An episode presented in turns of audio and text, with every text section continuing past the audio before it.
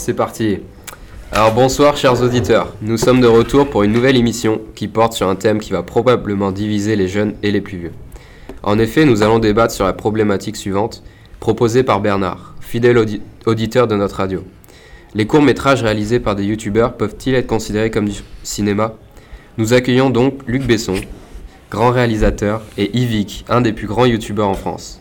Et le, débat commence maintenant. La parole est à vous, Luc.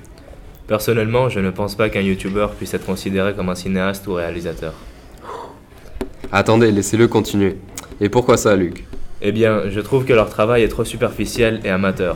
Pour devenir un vrai grand cinéaste, un peu comme moi, il faut bien faire quelques années d'études et apprendre, engranger de l'expérience dans le temps. Donc pour vous, un youtubeur ne peut pas gagner de l'expérience par lui-même, c'est ça?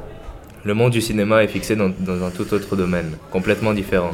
Dans ce monde-ci, il y a de nombreux métiers qui travaillent ensemble. Les metteurs en scène, les acteurs, les réalisateurs. Il y a un matériel très sophistiqué derrière tout ça. Alors du côté des youtubeurs, il n'y a jamais plus de jeunes sans réelle expérience qui tâtent le matériel ici et là. Alors c'est parce que les acteurs, les réalisateurs et les metteurs en scène sont plus expérimentés qu'un youtubeur ne peut pas être considéré comme un vrai cinéaste?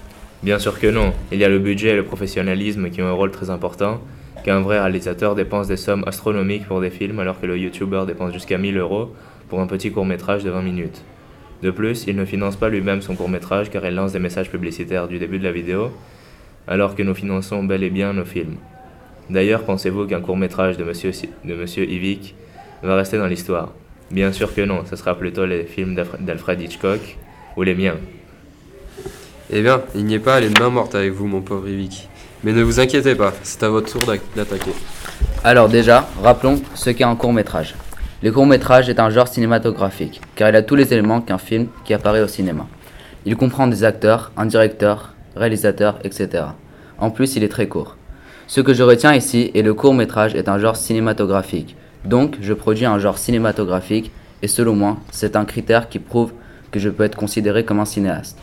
De plus, il y a un droit d'auteur sur les courts-métrages YouTube, ce qui signifie qu'ils sont considérés par la loi comme étant une réalisation cinématographique. Ici aussi, le terme réalisation cinématographique revient. Je ne suis pas d'accord, je trouve que les arguments sont trop légers, cela ne justifie rien. Luc, ce n'est pas votre tour de parler, je suis désolé mais il va falloir le laisser continuer. Les courts-métrages YouTube sont visionnés par des milliers de personnes chaque jour, et tout comme n'importe quel film professionnel, il y en a pour tous les âges, genre, par exemple, nous pouvons trouver sur YouTube des courts-métrages pour enfants, adolescents et adultes tout de même, ainsi que des métrages de genre comédie, documentaire, etc. Le public est donc très vaste, ce qui prouve qu'il a du professionnalisme quand même, et qu'il va augmenter car les courts-métrages YouTube sont apparus très récemment et ils ont un, un grand avenir. Des films sur YouTube vont sûrement apparaître, c'est sûr. Ensuite, même si les courts-métrages YouTube n'apparaissent pas au cinéma, ils sont quand même une source de revenus pour leurs réalisateurs, ce qui en fait d'eux une production commercialement viable. Preuve encore d'un certain professionnalisme et surtout preuve que les youtubeurs deviennent, de plus en plus un métier. Vous parliez de budget. Eh bien, figurez-vous que pour certains courts-métrages, de gros budgets sont là et viennent tout droit de la poche des youtubeurs. En conclusion, les courts-métrages YouTube peuvent être tout à fait considérés comme, comme une production cinématographique ils ont tous les éléments qu'un film hollywoodien, comme eux, il y en a de bonnes et de mauvaises qualités, réciproquement. Euh, je crois que vous en avez assez dit, Vic, et je crois que vous, avez vous aviez de très bons arguments. Pas vrai, Luc? N'importe quoi. Très bien. L'émission touche donc à sa fin, mais nous ne savons pas réellement qui a raison et qui a tort. Cependant, vous, très chers auditeurs, peuvent changer cela.